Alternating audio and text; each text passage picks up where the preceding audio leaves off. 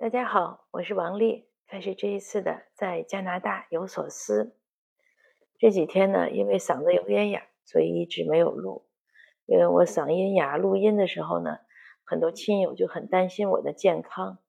所以为了避免大家不必要的担心，我就等到尽量康复的好一点的时候再来录音。呃，健康呢没问题，我已经又开始工作学习了。这两天都在读书，写我的阅读笔记，因为我们这星期的作业呢是要交一个读书笔记。啊，现在的感受确实是读起来有点慢，一点点在在 K 吧，因为很多单词呢似是而非，所以要不停的查，但是也很有意思。读书呢让我有很多收获，真的是开卷有益。比如说今天我去剪头发。剪完头发呢，理发师要给吹头发。他开始吹的时候，我以为他只是要吹干，可是他他吹了一会儿呢，我才意识到他是要吹一个造型出来。当然，他吹的造型呢，是我一点都不需要也不喜欢的，因为我认为那个发型很俗气。嗯，但是呢，从理发师的角度呢，他要吹呢，可能是他认为那样吹出来显得我的头发更多一点。所以应该说是我们两个的审美诉求不一样，但是我没有制止他，呃，没有制止他呢，也有也有两个原因。一方面呢，是因为我通过学习呢，自己的认知有所提高，让我认识到我们两个的审美诉求不一样，所以我就没有再站在自己的角度去评判他的这个行为。呃，反正我想也就一晚上的事儿，因为我理剪头发已经是下午了，都四点多钟了。第二天早晨呢，明天早晨我总是要洗头发的。那洗完了，它就又恢复原状了，也没什么关系。那当然，另外一个原因呢，也是因为这个理发师呢，嗯，是一个大姐吧，岁数比我大很多。呃，之前跟他剪，在他那剪头发的时候，听他断断续续讲过，他是从香港过来的老移民。他来了以后呢，也没怎么在这儿读过书，所以他的英文呢很差。呃，然后他也不怎么会讲普通话。他习惯的还是讲广东话，所以我当时想制止他的时候呢，我一想，我们两个都戴着口罩，我说话声音又小，我跟他把这个意思讲清楚，可能也很费劲，所以我也不想服他的好意，那他就就任由他给我去吹了一个他认为好的发型出来，当然也不是完全不好，因为这样也至少让我有一个机会看看那个我一直认为很俗气的发型。真的出现在我的 脑袋上的时候是什么样子？那当然，结论呢是确实是很俗气，但也没什么关系。我想，反正我这个年龄，常规的很多人都认为这个发型是很合适的。那我回家呢，我先生看到了，第一句话就讲，他说：“我都跟你讲过，让我给你剪头发，我真的认为我剪的比他剪的好。”那可见呢，至少有一点。好的证明是我和我先生的审美观点可能差不多，啊，我说是不是剪的问题，是他吹的问题。我先生就很奇怪，说那你干嘛不制止他，让他 给你吹这么一个发型？我说没事，反正明天就洗了，我也不想太麻烦。这个呢，从跨文化交流的角度来讲呢，就是我们要充分的认识到，其实就是同理心，认识到对方呢，他有他的一些呃。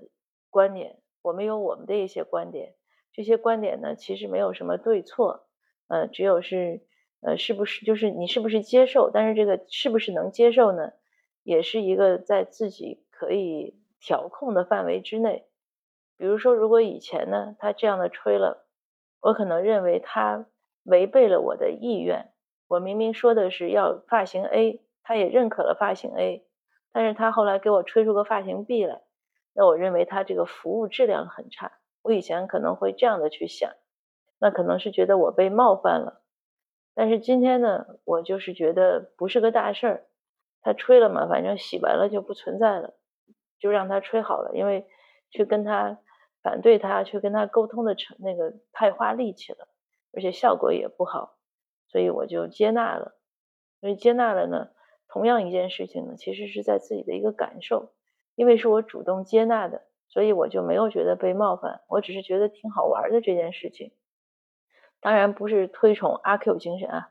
嗯，大家有时候又会讲说，那你要这么能想得开，你干嘛还要反歧视呢？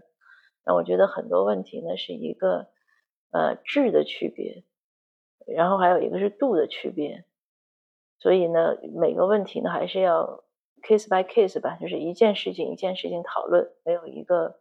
呃定准的一个一个标准，说人就要怎么样或者就不要怎么样。当然，我理发这个故事，每一次好像剪完头发都可以有一个吐槽的 内容来说，这也从另外一个角度说明，如果你会理发手艺，在温哥华找工作呀，呃，谋生啊，或者赚钱，这个还是过不错的生活，那是毫无问题的。因为这个这个大姐吧，她也是一个人在弄他那么大的一个店，他店里有三四把椅子，还有烫发的设备，还有洗衣烘干的。总之很全，那个店也看起来，我觉得有二三十平米。那他就靠一个人这样做也能支撑下来，所以可见理发的这个行业呢，还是非常值得来考虑的。如果有些朋友你想来这边，呃，开始新的生活，又喜欢手艺活的话，真的是可以考虑在国内学一个理发，因为这个理发呢又不要资质。他又不需要什么，你像电工啊、什么水工啊，你还要在这边再培训。理发貌似没有这样的需求，啊，应该说没有这样的要求。说到这个沟通呢，这两天也是和另外一个朋友，他是新加入我们协会的理事，昨天和他也在讨论，其实是前天，因为开理事会的时候呢，呃，他提问题我回答，那其实我们两个都觉得可能。呃，他的问，因为我觉得可能我回答的态度不是特别的特别的友善，所以，嗯，他昨天就和我有沟通，我也跟他讲了，我说我为什么觉得，嗯，我当时回答的有些不耐烦呢？因为有些制度呢，我们已经多次的公布过，但是你没有看，嗯，可是在我回复他问题之后呢，我自己也反思过这个问题，因为如果制度公布过他没有看呢，是他自己的错误，暴露出他的漫不经心。那我完全没有必要生气或者着急或者不耐烦或者有任何负面情绪，所以这也是一个我昨天也在跟我小孩讨论这个问题，就是当我们遇到一些呃我们认为的所谓的不愉快的时候，可能还是要尽量的去分析、去化解、去想一想这个问题的症结啊。因为今天是我带我小孩去配眼镜，那他在眼镜店呢，他要自己挑。他可能挑呢，他又不知道怎么挑，所以我一开口呢，他就有点有点不耐烦。他说：“妈妈，你去买菜去吧，不用在这儿陪我。”那当然，事后他也觉得他这个说的话有问题，所以他跟我讲，他说：“我不是嫌弃你在那儿，嗯，我只是怎么怎么样。”我说：“我也想过你为什么会跟我讲这个话，因为你在不知所措的时候，你可能觉得我站在你旁边，你有压力。”他说：“对。”我说：“所以呢？”你要学会来分析一下，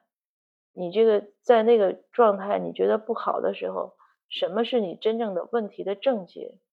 你当时是不知道应该怎么挑镜框，而不是说因为旁边有人你要感到压力。旁边即使没有任何人，没有任何你认识的人，你是不是还是不知道怎么挑镜框？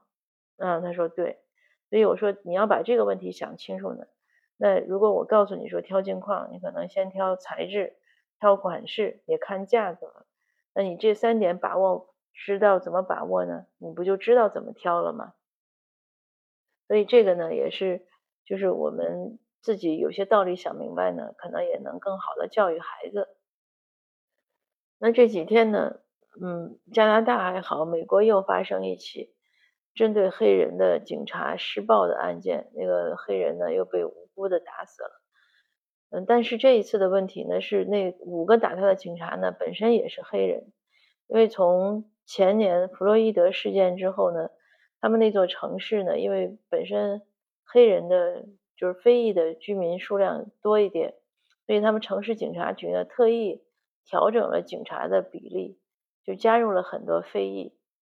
那这样的情况，他们认为原来会认为同样族裔可能就会。对非裔的状态会更友善一些，但是没想到呢，又发生了这样的惨剧，所以这也是一个问题的讨论。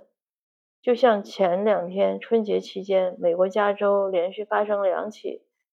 嗯，枪击案件，都是死了很多人，都是针对亚裔或者就是华裔社区，但是开枪的人呢也是华裔，所以这也是一个问题，就是同样族裔的对同样族裔的这样子的一种施暴，它有多少是暴力本身，有多少是有种族因素，所以这个问题呢，也是这两天这边新闻讨论的一个重点，嗯。所以也是我们要关注的一个问题。目前呢，还没有没有定论，没有什么结论性的出来。嗯，美国非裔呢，现在在抗议呢，现在抗议的是警察的暴力，没有再说种族歧视。但是是不是有系统性歧视呢？我个人认为还是有，就是这种观念根深蒂固。即使可能非裔执执勤的时候，也会认为，呃，非裔的嫌犯是危险的。所以可见呢，这个当然又说到这种，像我这个现在学的这个跨文化交流，嗯，就是每一个人的观念呢，都会有很多固有的观念在里面。那如何能打破这种固有的观念，真的是个难题，也是必须要应对的，否则可能是很制约我们的行动，呃，我们的思想。最近我也一直在思考这个问题，因为这个问题呢，会影响到。呃，真的有的时候是因为三观不合，就是我们就说三观不合嘛这个词，呃，那引起很多分裂。但我也在想，这个三观不合究竟是要不合到什么程度，或者合要合到什么程度？如果我们不合的时候，或者有一定分歧的时候，我们能怎么样的去尽量的化解这些分歧，让有一些关系能保留的长久一些？这个问题呢，这个思考呢，也问向大家，我们可以一起来考虑，一起在实践中工作啊，生活实践中呢，去找到答案。因为人生的目的就是不断的学习，不断的进步嘛，我们总是要做更好的自己。如果这些问题我们都能有一些更妥善的解决方式，比如说能妥善的弥合一些不合的三观。可能会让我们的有些关系更长久，呃，那也会让我们的提升我们的幸福指数，因为根据哈佛大学那个七十五年的研究，幸福的人的一个最大的一个特点就是他们拥有良好的人际关系。那好的，今天的分享呢就到这儿，谢谢您的收听，我们下次见。